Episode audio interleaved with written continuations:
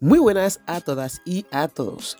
Vamos a tener cada cierto tiempo una sección que se llama De dónde vienen. Y en esta sección explicaremos de dónde vienen ciertas palabras o expresiones coloquiales que se usan en España.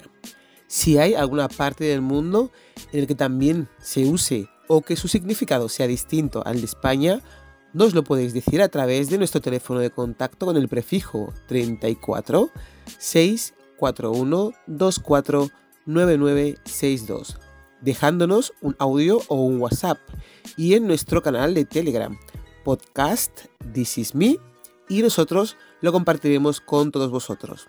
Empezamos con esta sección. Posiblemente, y gracias a su sonoridad, en los últimos años el adjetivo gilipollas se ha convertido en un insulto de uso muy extendido entre los españoles. Hemos buscado su significado en la Real Academia de la Lengua Española, la RAE, y nos dice esto. Adjetivo malsonante es de España, que significa necio o estúpido.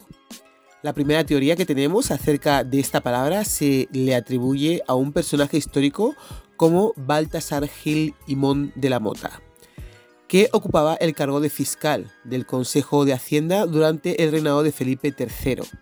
Según narran las crónicas de la época, Gil Imón aprovechaba su posición para acudir acompañado eh, de sus hijas a todos los eventos y fiestas en las que se daba cita a lo más grande de la sociedad madrileña.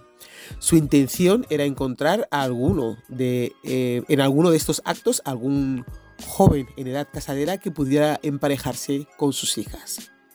El problema era que Fabiana y Feliciana, las hijas de este personaje, eran muy poco agraciadas físicamente, a lo que se sumaba que poseía una inteligencia muy poco desarrollada. Debido a las escasas eh, dotes de las muchachas, los pretendientes no abundaban, evidentemente. Por eso, eh, cada vez que el alto funcionario aparecía en una fiesta junto a sus hijas, las malas lenguas comenzaban a comentar eh, entre sí. Ahí va de nuevo Don Gil y sus pollas, palabra que, se, que era empleada en la época para referirse a las mujeres jóvenes.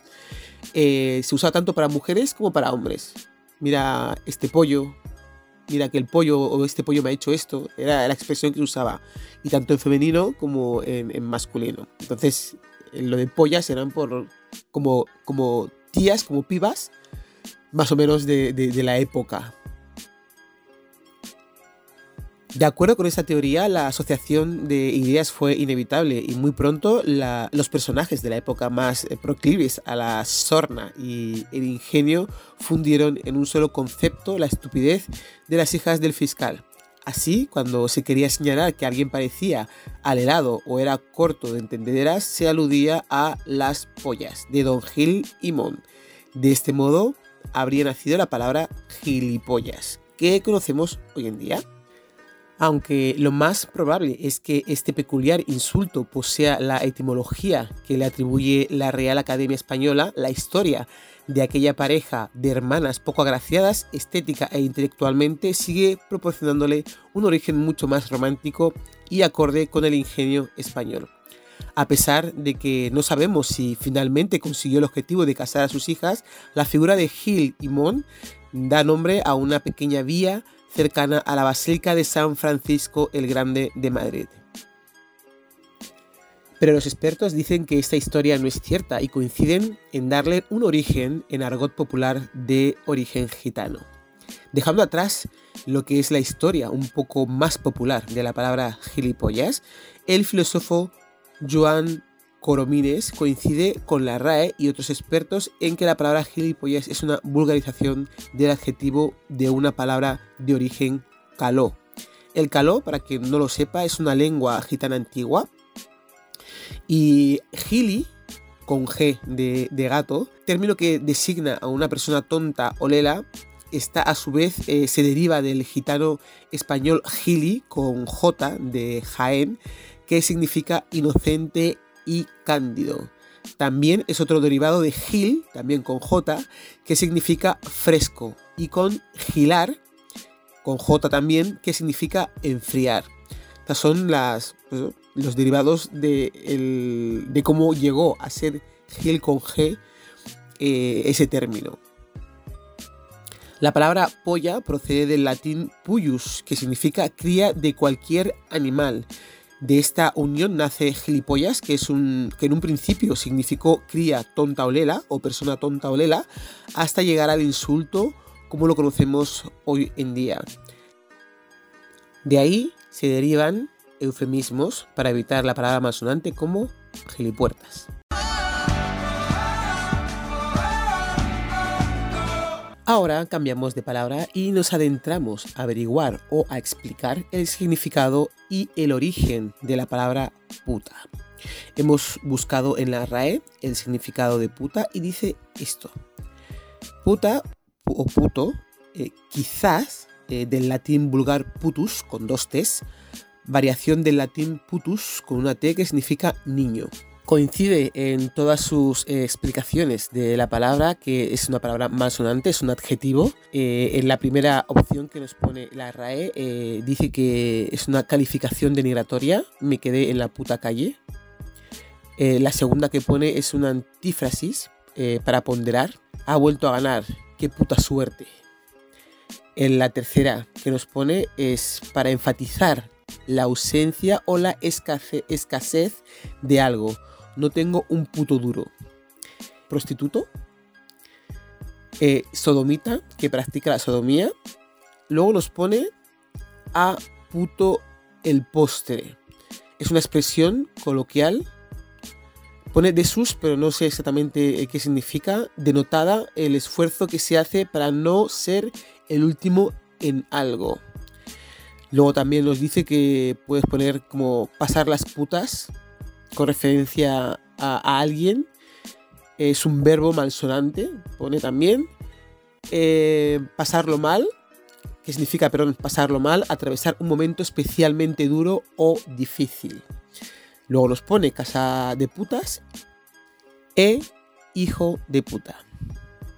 Comenzamos con una de las historias que cuentan sobre el origen de esta palabra.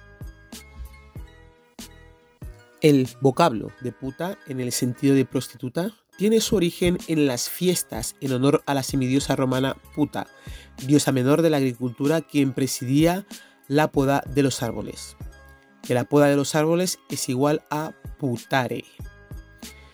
Comenzó siendo una ceremonia sagrada de gratitud eh, por la cosecha y la poda de árboles el dios Dionisio estaba invitado a la festividad junto a su séquito compuesto por Ménades y sátiros, cobrando sus honorarios. Incitaba a los invitados a azotar a las mujeres que podaban los árboles, con las mismas ramas, a participar del gozo de orgías sexuales. Las sacerdotisas finalmente terminaban celebrando una bacanal ejerciendo la prostitución sagrada en su honor. Así, el nombre de la diosa puta comenzó a ser vinculado al dinero y al sexo, y la costumbre se expandió por toda Grecia y fue adoptado por los romanos que hablaban latín, por lo que no es una casualidad que se les llame rameras o putas. Esta es una de las muchas historias eh, coloquiales que hay acerca de esta palabra malsonante, como dice la RAE, la diosa puta existe de verdad en la mitología grecorromana. Podéis informaros eh, de ella en internet para no extenderme. Eh, así podéis un poquito saber de dónde viene esta diosa y quiénes fueron sus padres. Y... Así que os animo a que entréis en internet y lo busquéis y lo miréis.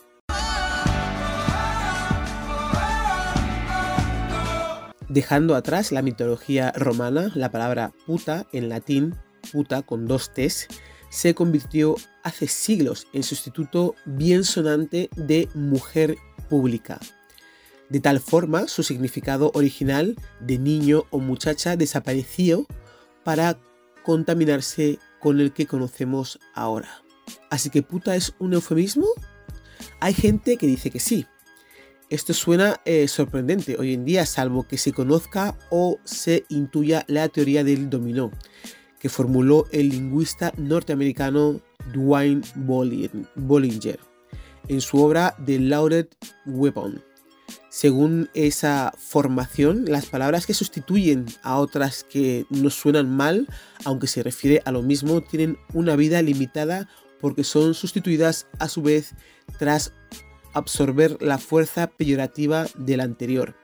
Hemos presenciado muchos casos así en los últimos, eh, las últimas decenias al nombrar realidades que preferiríamos que no existiesen. Os voy a poner estos ejemplos. Por ejemplo, la palabra viejos eh, quedó sustituida en el lenguaje políticamente correcto por ancianos, que a su vez se volvió negativo. Llegó entonces eh, personas de la tercera edad, que también fue reemplazada ahora por personas mayores. Otro ejemplo, los países subdesarrollados se convirtieron en países del tercer mundo o tercermundistas, hasta que esto se consideró un insulto, así que decidimos denominarlos países en vías de desarrollo, locución que empieza a sustituirse por países emergentes. Otro ejemplo, los mongólicos recibieron con esa palabra una designación descriptiva que se, que se tornó perversa, surgió entonces subnormales, impulsados por, los, por las propias asociaciones de familias. Años más tarde se decidió sustituir en el lenguaje correcto por retrasados o por deficientes. Después por insuficientes mentales o eh, impulsados por las propias asociaciones de familias discapacitados psíquicos. Finalmente, por niños con síndrome de Down o niños Down o que tiene un Down. El juego de los eufemismos desechó en su día los términos tullidos y lisiados para elegir inválidos, pero el efecto dominó aportó minusválidos y luego disminuidos y más tarde discapacitados. En el caso de puta fue al revés, pasó de ser mujer pública o niño, que no era nada malo, a lo que conocemos ahora. El nombre sigue siendo el mismo, no ha variado como los ejemplos anteriores. Misma palabra, significado distinto, pero a peor.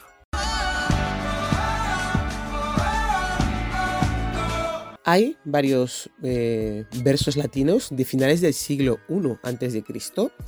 Serían uno de los primeros registros en donde puto, que era equivalente a jovencito, se asocia con la prostitución. De ahí se empezó a utilizar en su forma femenina. Hablamos del siglo I a.C. Y de que puta viene de puto y no al revés. Los propios académicos de la RAE tienen serias dudas sobre la, procedencia de este vocablo, incluyendo eh, al inicio de su descripción un quizás, para continuar diciendo que proviene del latín vulgar putus con dos t's. Eh, que era una variante de la palabra putus con una T, con la que eh, se señalaba a un niño o niña en tiempos de la antigua Roma. Es extraño que la RAE presente tan vaga información sobre sus orígenes, cuando hay mucha documentación sobre esta palabra. En varias publicaciones y páginas fiables de Internet encontramos que los filólogos clásicos asocian la palabra puta con el latín puta, con dos t's, que significa muchacha muchacho, chicuelo chicuela, especialmente chico o chica de la calle, tal cual, sin el significado que le damos ahora. Todo parece indicar que debido a la prostitución infantil de la época quedó asociada la práctica de este oficio con el término putus con dos T's, que ya en latín se usó como el valor de prostituta derivado en realidad de puto. En arte, puti, con dos T's, es otra forma de nombrar a los angelitos, y recalco, angelitos que son un icono clásico con que se adornan cuadros, relieves y otras cosas más, que representan una escena con trasfondo erótico e incluso religioso, en que se quiere demostrar de alguna manera el amor divino.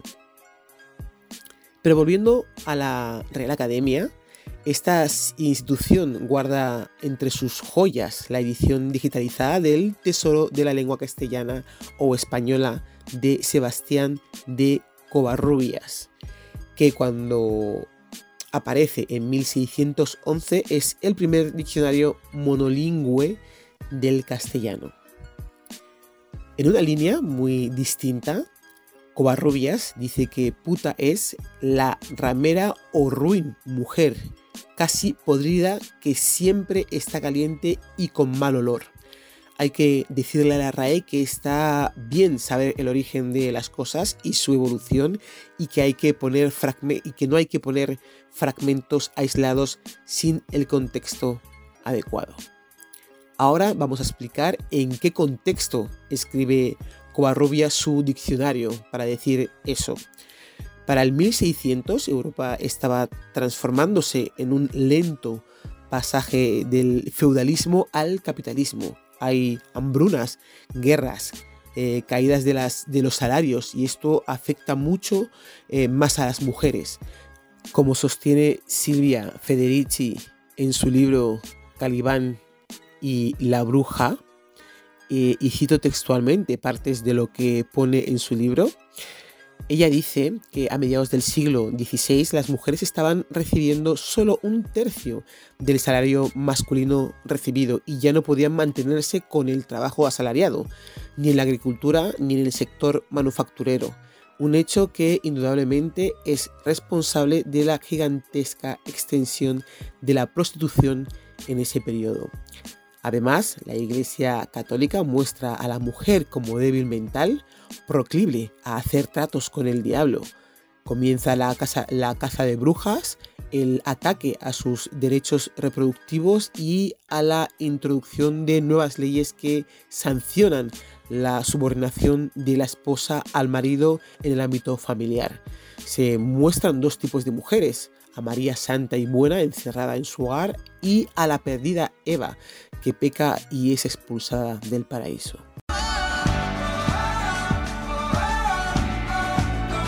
El capitalismo avanza y con ello la división de las clases sociales y se acentúan estas tendencias a las mujeres en general, les son eh, cercenados sus derechos, pero, es la mujer del burgués la que puede quedarse en casa cuidando a los hijos si quiere preservar su honor porque es la esposa del que posee los bienes y los medios de producción. En cambio, la obrera y la campesina son humilladas, castigadas y empujadas a ser una mercadería más que el burgués compra en el campo, en el taller, en la fábrica y también en el prostíbulo. Con la hipocresía, la prostitución es condenada moralmente, pero no eliminada, porque para que el buen burgués no deshonre a su santa esposa, los eh, peores pecados los comete con la puta del prostíbulo. Y el prostíbulo no está en pleno centro de la ciudad, pero tampoco eh, tan lejos, eh, cosa que el Señor llegue enseguida cuando lo necesite. ¿Y cuántas veces escuchamos se viste como una puta, anda hecha una puta, tiene cara de puta, etcétera, etcétera? estas maravillosas expresiones, cuando se dice esto se justifica que por la ropa que lleva puesta la mujer puede ser violada o que merece ser corregida y se justifica la violencia sobre ellas. Cuando se dice eso, se está reforzando la idea de que la mujer es menos que el hombre, que es una cualquiera a la que el jefe le puede pagar menos dinero por la misma tarea, por ejemplo, porque en definitiva todo lo que se sale de la norma establecida es catalogada de la misma manera para denigrarnos. A esta altura voy a coincidir con Covarrubias en eso de que estamos podridas, pero no por nuestros deseos carnales, sino por nuestra situación. Eh, estamos hartas de las instituciones que, como la Real Academia Española, reproducen los valores y prejuicios patriarcales manteniendo el texto de Covarrubias de 1611 como una introducción a la palabra puta. Así que si queremos empezar a transformar las cosas, empecemos por no repetir las palabras que nos humillan y nos castigan. Que si hay algo que huele mal, definitivamente no somos nosotras. Este es el texto que nos ofrece Silvia Federici. Vuelvo a la página digital de la RAE y encuentro ejemplos de los usos de la palabra puta, por ejemplo casa de putas y su sinónimo casa de lenocinio. ¿Y qué es eso? Pues eso es un prostíbulo. Mi pequeño resumen del origen de la palabra después de todo lo que os he contado y dicho es la siguiente. Puta viene de la palabra puto, que existe desde el siglo I a.C., que significa muchacho de la calle. Esos muchachos que seguramente rondarían los 12 o 15 años, como mucho, y que vendían su cuerpo a cambio de dinero para poder comer. Ahora os dejo con sus eh, sinónimos en ciertas partes del mundo. Algunos sinónimos son antiguos y otros conocidos eh, de la palabra puta. En España dicen hermanitas de pecar, mujeres de vida alegre, valladeras, cucas, bergantes, baratas, estrechas, palomas torcaces, brujas, izas, perras, pupilas, rabizas, carreristas, cártagas, golfas, pájaras, patinadoras. En Bolivia, pelanduzcas, fulanas, furcias, maturrangas, azafatas, colmas, daifa, etaira, lechuza, meretriz, pendón, perdida, pingo, putanga, ramera, retozana. En México, gacelas perdidas, topa, tiza, zorra, alajuelas, carreristas, aves nocturnas, tías marías, guarichas, mesalinas, coima, mantenidas, pampairunas, trompeteras, robonas, pupilas, traviatas. En Venezuela, charolas, cortesanas, pisonas, prostitutas, troperas, juanas, trolas, turras, zaranas y ganado bravo.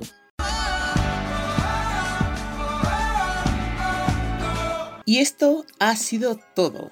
Únete a mi canal de Telegram arroba podcast para recibir todas las novedades puedes pasar a visitar nuestra página web www.thisisme.es o mandarnos un WhatsApp al teléfono 641249962.